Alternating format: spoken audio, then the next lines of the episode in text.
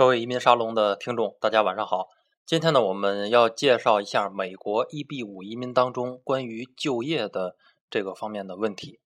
呃，其实我们之前的节目也介绍过，呃，这个直投和区域中心上的一些区别。呃，当然这个期间呢，也提到了这个关于就业，呃，什么是直接就业，还有就是区域中心呢，可以除了直接就业以外，还可以把这个间接和衍生的就业。算到这个项目当中，呃，那么很多人就会问啊，为什么会有这个还会有间接和衍生这样的一个区别？那比如说，就是我们对于一个 EB 五项目来说啊，这个呃，一般直投项目，它基本上就会呃投到这个，就是可能是一个人开了一家。开了一家店，或者是一个规模比较小的公司，因为它要求就是一百万嘛。如果说是投到这个 TA 地区，就是高失业地区的话，这个呢是可以降到五十万。那么一般这样的资金量呢，所投资到的企业不会是规模特别大的。所以说呢，从经济学角度上来讲，这个就会有一个呃，就是每一每一项投资都会产生一个叫所谓的经济影响这样一个。一个经济学的现象，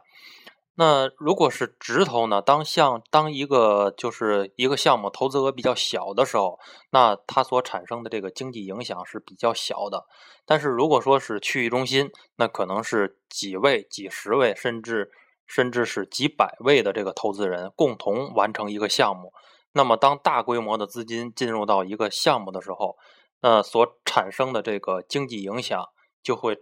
呃就会这个。扩大，所以这个时候呢，就会产生这个间接和衍生的就业机会。所以呢，这个就是从资金利用率上来讲吧，那区域中心的呢，可能要比直投的这种资金利用率，呃，资金的利用率要高。呃，所以我们接下来呢，就要解释一下这个呃是怎样产生的这种间接和衍生的就业。我们举个例子，就会非常的呃清晰的认识到这个问题。呃，比如说我们要建造一家酒店，这个酒店项目呢，现在也是很多区域中心所呃就是所热捧的这么一个项目啊，因为涉及到不动产，然后这个可能咱们这个在投资呀，包括后期的退出的时候，可能相对来说有一定的保障。嗯，那然后我们要建一家酒店。那直接的机会，就业机会非常容易理解，那就是这家酒店所雇佣的员工，比如说，呃，这个餐这个酒大堂的这些经理、服务人员、保洁人员。如果说这家餐酒店呢，要再配上餐厅的话，包括餐厅的厨师，这些呢都是可以作为直接的就业人员。那除了这些直接的就业人员以外，我建造从这个酒店。开始建造到后期运营，这个中间呢，呃，务必会产和这个一些供货商，比如说要建酒店的时候，和一些混凝土厂，那一些木材厂，呃，都是有这个业务往来的。那酒店建造之后呢，建成之后，我要进行内部的装修，那一些比如说床品呀，或者是被褥这些用品的采购，都会涉及到涉及到这些上游的商家。那这个时候呢，其实。就会为上游的这些企业，呃，提呃有了这种刺激的效果，因为要为上游的这些企业增加这种业务嘛。一旦增加了这种业务的时候，那可能像这些水泥厂，那就要呃为了这个业务就要增加一定的一一定的雇员。所以这个时候呢，这种现象就是叫做间接的就业。呃，那什么是衍生就业呢？就是比如说，我们这个酒店的员工，或者是甚至上游的这些呃是呃混凝土厂，或者是这个提供呃这种酒店用品的这些厂家，那他们的员工呢，在工作之余，那肯定是有这个工资收入的嘛，那可能就会到他们附近的这些呃麦当劳呀去吃饭，或者是去沃尔玛去购物，所以。就会产生下游的一个消费类的，呃，这样一个衍生的就业机会。那因为我去这个沃尔玛消费，我去麦当劳吃饭，那无疑就给这些企业，呃，增加了业务量。那增加了业务量，那就无疑就会产生一个这样的一个就业。这个就业呢，就是我们所谓的衍生就业。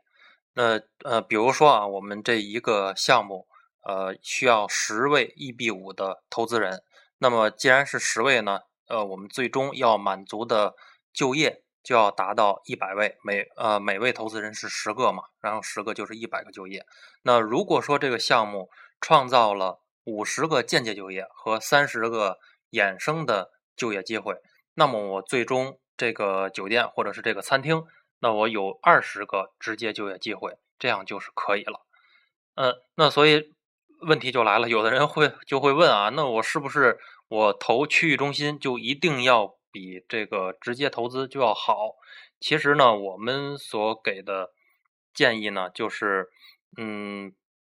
没办法去以以以其中一个参数来衡量一个项目的好坏。无论这个项目是区域中心还是直投，我们所选择的每一个项目都要有一个综合的一个考虑、一个评估。比如说，我们之前的客户呢，有直投的项目，因为他在国内。呃，就是做这个酒店的生意，那然后去到美国呢，其实他也做了很多的考察，在美国也待了很长的时间，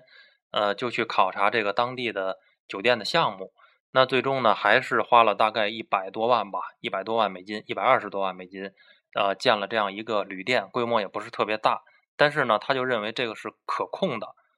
啊，我可以掌握这个生意，我我大概知道怎么样去运行，那这个其实也是不错的。但是很多的人呢。可能我对美国的这种环境还是不太了解，那我也不知道我到底能不能雇佣那么多人到最后，所以这个时候呢，可能就会有一些人生地不熟的这样一个体会。那这样呢，可能就会选择区域中心会好一些。呃，所以呢，就是我们在选择项目的时候，还是要第一要依据还是自己的自身的条件来考量，其次呢，要嗯，就是通过各方的多种参数的对比来选择一个。一个项目进行投资，这样呢风险性会就是尽量的让这种风险会呃降低一些吧，能够控制一些。因为我们呃任何一个项目绝对不可能出现那种完全零风险的，因为这样是不可能出现的。这个即使有了，那移民局也是不会通过的。嗯，所以呢，嗯，还是我们的申请人吧，在选择这个项目的时候要更加的谨慎一些。好，我们以后呢也会介绍一下这个怎样去计算这个就业就业机会，比如说间接或者是衍生，这个呢可能就涉及到具体的一个计算模型。我们在之后的节目中呢也会给大家的加给呃给大家介绍。那如果有问题呢，可以随时加我的微信“移民沙龙”的英文的呃就是这个全拼。好，我们今天就到这里，下次见。